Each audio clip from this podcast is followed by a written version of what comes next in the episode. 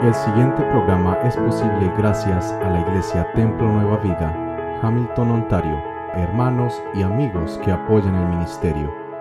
Saludos, le hablo el pastor, Dios le bendiga. Hace unas semanas atrás estuvimos escuchando todo el libro de Apocalipsis y quedamos en compartir enseñanzas acerca de este libro y los sucesos de los últimos tiempos. Así que comenzamos con eh, la primera hoy. La Biblia dice que el periodo conocido como últimos tiempos comenzó hace casi dos mil años con la teofanía de Pentecostés o Sukkot, cuando se derramó el Espíritu Santo en Hechos 2.17, Hebreos 1.2 y Primera de Pedro 1.20. Este periodo es conocido como últimos tiempos y comenzó desde aquel momento. Jesús dijo que los días antes del fin serían exactamente como en los días de Noé. Mateo capítulo 24 versos del 37 al 39 Jesús dice, como en los días de Noé, así será la venida del Hijo del Hombre. Porque como en los días antes del diluvio estaban comiendo, bebiendo, casándose y dándose en casamiento, hasta el día en que Noé entró en el arca, y no entendieron hasta que vino el diluvio y se lo llevó a todos, así será también la venida del Hijo del Hombre. El problema es que pocos creyentes tienen una imagen bíblica de lo que realmente sucedió en los años antes del diluvio. Para reconocer lo que ocurrirá en el mundo justo antes del regreso del Señor Jesús, debemos descifrar eventos mundiales, comenzando por conocer los tiempos antes del diluvio. Lo más importante es el hecho de que aquellos que verdaderamente creyeron en Dios fueron iluminados y guiados antes del diluvio. Dios los liberó de muchas maneras diferentes, pero había un común denominador entre todos ellos, y es que escuchaban y obedecían la voz de Dios a medida que Él les guiaba. En otras palabras, tenían oídos para oír. Si bien obviamente no sabemos el día ni la hora de la segunda venida de nuestro Señor, podemos conocer todas sus señales con mucha claridad. Tanto Jesús como Pablo afirmaron el hecho de que, aunque ese día vendría como ladrón en la noche para el mundo, sin embargo, para los creyentes no les sería sorpresa, no les tomaría por sorpresa. ¿Cómo me va a tomar por sorpresa si lo estoy esperando? Primera Tesalonicenses 5:4. Dice Pablo, Vosotros hermanos no estáis en tinieblas para que el día os sorprenda como ladrón no hay razón para que no estemos preparados en nuestras vidas para cualquier cosa que ocurra, ya sea un momento de tribulación o la gran tribulación de la que habla la Biblia. Sin entender el comienzo de la historia bíblica, vendremos a ser como alguien que entró al cine una hora después que había comenzado la película. Estaremos tratando de descubrir la trama basado en lo que estamos mirando ante nuestros ojos, intentando relacionar la trama esta con otras películas que hemos visto anteriormente. Pero nos equivocamos porque perdimos la primera parte de la película. El cristiano promedio comprende muy poco lo que sucedió al principio. Por eso no tenemos ni idea de cómo el mundo llegó a la situación en que está. Y sin esta comprensión es imposible entender cómo la Biblia dice que esta era actual terminará. Y cuando no se conoce la historia bíblica, entonces nos vamos a la ciencia secular que no incluye a Dios para nada, para que ella nos explique lo que solo se puede entender a la luz de las Sagradas Escrituras. Veamos. Tenemos que comenzar por entender claramente quién es Satanás, cuál fue su rebelión, cómo trabaja y cuáles son sus motivos precisos. Entonces podremos entender sus estrategias. Porque este personaje juega un papel muy importante en el desarrollo de los eventos del fin. De hecho, sin este conocimiento podremos apoyar a Satán sin querer, pensando que estamos haciendo un servicio a Dios. ¿Recuerdas cómo Pablo, en nombre de Dios, con cartas del Sanedrín, mataba a cristianos, hermanos y hermanas que habían creído? Pablo luego dice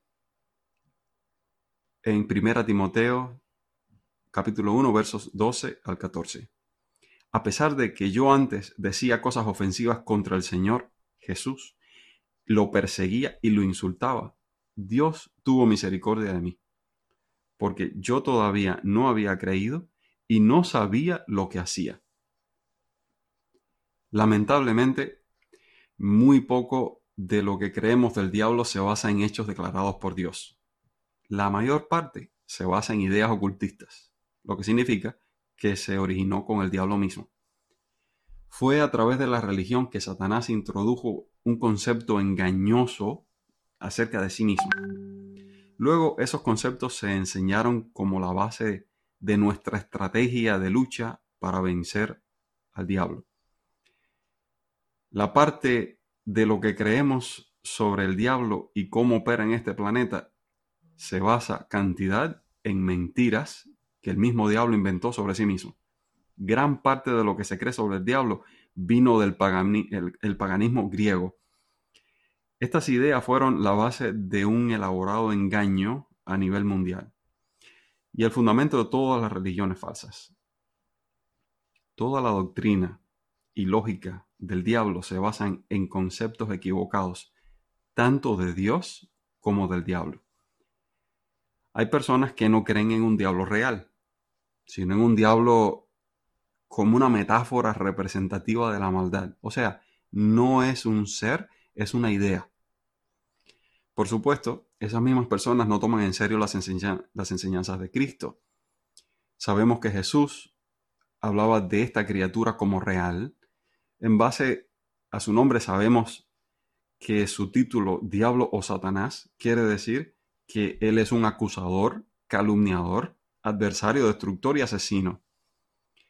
En Juan capítulo 8, verso 44, Jesús se dirigió a los judíos que decían haber creído en él y les dijo, Vosotros sois de vuestro padre el diablo y queréis hacer los deseos de vuestro padre. Él fue un homicida desde el principio y no se ha mantenido en la verdad porque no hay verdad en él. Cuando habla mentira, habla de su propia naturaleza porque es mentiroso y es el padre de la mentira. ¿Qué ocurrió al principio? En el jardín del Edén, Satanás aparece acusando a Dios frente a Adán y Eva. Les engaña diciendo que ellos no eran como Dios y que Dios les estaba ocultando algo. Esto eran acusaciones sutiles, pero eran acusaciones continuas contra Dios. Génesis 1.28, la Biblia dice que Dios dijo, hagamos al hombre a nuestra imagen, conforme a nuestra semejanza. De manera que Adán y Eva ya eran semejantes a Dios, eran como Él. Satanás comienza a acusar continuamente a Dios frente a Adán y Eva. Les estaba planteando la idea de que Dios no es confiable pero la Biblia dice que sin fe o confianza es imposible agradar a Dios. Satanás les intentaba sembrar la semilla de la desconfianza para que desagradaran a su creador. A ver, desde el principio, Dios se mostró al ser humano como proveedor, como un buen padre. Él proporcionaría todo lo que necesitáramos si confiamos en Él y le siguiéramos. La estrategia de Satanás es así.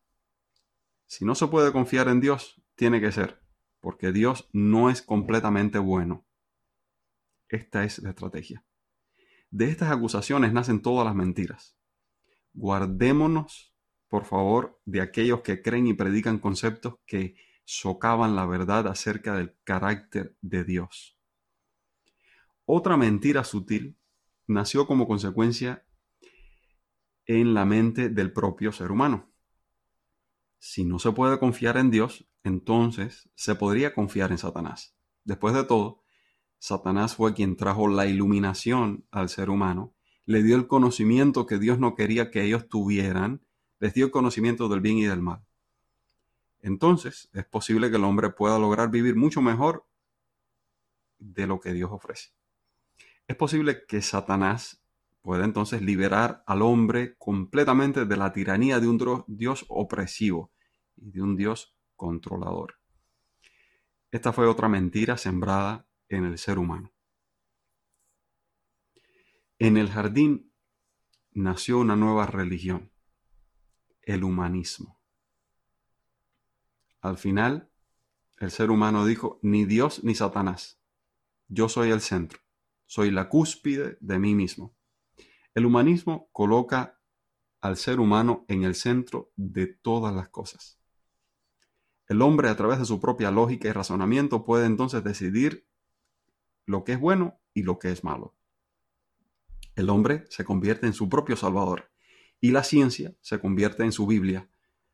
Su propia lógica se convierte en la voz del espíritu, que ahora lo lleva por el camino de la vida. La lógica y el espíritu presente en todas las religiones del mundo es la iniquidad. ¿Qué es iniquidad? Iniquidad significa anarquía, ausencia de ley. Y posiblemente usted sabe que el anticristo es conocido, o su título en la Biblia es el hombre de pecado o el inicuo. 2 Tesalonicenses, capítulo 2, versos 9 al 12. Esta nueva religión comenzó, comenzó con la Torre de Babel y terminará en un sistema educativo cuyo dogma, sin importar cuán incorrecto, poco científico, ilógico o pervertido sea, va a servir para destruir a todos los que no estén de acuerdo con él. Será el fin de la libertad de pensamiento, será el fin de la democracia y el fin de muchas otras cosas. En Génesis, la Biblia dice que Dios le dio autoridad al ser humano sobre este planeta. La idea de que cuando el hombre cayó en pecado le cedió su autoridad al diablo es una mentira religiosa. No se encuentra en las Sagradas Escrituras. Como Dios le dio al hombre autoridad, solo Dios puede quitársela y dársela a otro. Torcer esta simple verdad es la razón de gran parte de nuestra ignorancia sobre el diablo y de cómo trabaja y de cómo podemos resistirlo tan fácilmente. Como somos nosotros, los seres humanos, quienes tenemos la autoridad en este planeta, Satanás solo puede hacer el daño que hace en este planeta a través de seres humanos. Somos nosotros quienes tenemos la autoridad y el derecho de declarar, legislar, establecer, actuar, transformar, decidir lo que ocurre en este planeta, en este ámbito. ¿por qué los demonios se molestarían en buscar poseer a un ser humano si pudieran destruirlo desde su propio ámbito de existencia? Si Satanás tuviera autoridad en este planeta, hace mucho tiempo nos habría destruido a todos. Como no puede, tiene que engañarnos para que cooperemos con él. Es nuestra autoridad mal usada la que nos está destruyendo, no la de Satanás. Existe una falsa doctrina conocida como dualismo, una falsa filosofía, una manera de pensar que promueve que Dios y Satanás están en guerra sobre el planeta Tierra. Pero la verdad es que Satanás y el hombre son los que están en guerra en este planeta. Jesucristo ya ganó la victoria absoluta y en Él somos más que vencedores. Nuestro problema es un problema de fe. ¿Por qué? Bien, haré la pregunta. ¿Crees de verdad que Jesús obtuvo la victoria sobre el diablo en la cruz del Calvario y que compartimos en su victoria? ¿Crees de verdad que Jesús obtuvo una victoria rotunda sobre el diablo allá en la cruz? El hecho de que Satanás no tenga autoridad explica el por qué entonces él necesita una religión falsa y por qué es tan importante para esta criatura convencer a los hombres y las mujeres a que crean sus mentiras y así alejarlos del poder, la protección y la provisión divina. Satanás no puede hacer nada de esto por la fuerza. No puede, no puede hacerlo por la fuerza. Él no está en este ámbito. Por lo tanto, debe hacerlo a través del engaño y la seducción. Este ángel que se disfraza como ángel de luz supuestamente trae iluminación a través de la ciencia, de las sociedades ocultas o sociedades secretas, a través de las nuevas religiones o de la iluminación personal. A que ya sabes entonces el factor común de todos estos mencionados. El factor común es la iniquidad, el rechazo de la ley divina como norma absoluta. Cuando las personas luchan con el diablo, es solo porque le entregan su autoridad. Algunos se la entregan por miedo en situaciones de crisis, otros por incredulidad o ignorancia, y otros para obtener lo que quieren independientemente de, de, Dios o lo que Dios dice. Así, ellos buscan, por ejemplo, brujos para hacer amarres, buscan conseguir poder manipulando a otras personas. Al final, el anticristo, dice la Biblia, que va a ascender al poder. La Biblia dice que tiene autoridad para oprimir y matar al pueblo de Dios. ¿Y cómo es que se va a llegar a esto? ¿Por qué Dios va a permitirlo? La verdad es que los hombres, según las Sagradas Escrituras, son los hombres quien le darán autoridad al anticristo para gobernar sobre ellos, de la misma manera que los hombres dan autoridad a los políticos y cuando son malvados llenan la tierra de corrupción, de guerra y de violencia. ¿Y qué de Satán? Su nombre es Lucifer. Él cayó debido a su orgullo. No vio que era una criatura que tenía su creador y se sintió absorto de su grandeza, Así que él determinó que debía ser él quien se sentara en el trono de Dios y recibiera adoración. La guerra que usted lee en Apocalipsis es una guerra por la adoración. ¿A quién se debe adorar? La rebelión de Satán resultó en que él y un tercio de los ángeles fueran expulsados del cielo. En la resurrección de nuestro Señor Jesucristo, Satán fue despojado de toda autoridad y poder. Él y todos los poderes de las tinieblas, los principados, fueron despojados de su autoridad y poder. Satán fue expulsado del cielo y nunca se le permitió regresar. Luego vino a la tierra con gran furia, porque como dicen las escrituras, el apóstol Pedro sabe que su tiempo es corto. Satanás sabe que para él todo está perdido. Satanás sabe que será arrojado al infierno, sabe que no hay salvación para él, sabe que no hay forma de ganar. Sin embargo, a través de la seducción y las mentiras, trabaja incansablemente, organizadamente, para destruir a aquellos a quienes Dios ama y aquellos por quienes Jesús murió. El único objetivo de Satán es robar, matar y destruir.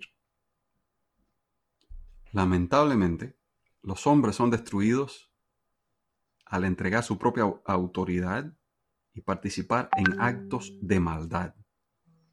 Por ignorancia, incredulidad o avaricia, participan en su propia destrucción. Luego, porque creen las mentiras del diablo, culpan a Dios de su sufrimiento. Y aún así no se arrepienten. Si tú escoges creer lo que sea que quieras en contra de las instrucciones sanas de la palabra de Dios, vas a ser un blanco seguro e indefenso de las artimañas del diablo. ¿Qué entonces necesito comprender? Que si llega opresión demoníaca a mi vida es porque en cierto punto lo he permitido creyendo una de sus mentiras. Que Satanás no tiene autoridad sobre mí, que puedo resistirlo creyendo la verdad abrazando la verdad y que Dios nunca, absolutamente nunca, le dará al diablo ni a sus demonios ninguna autoridad sobre mí. Esto podemos con total seguridad creer.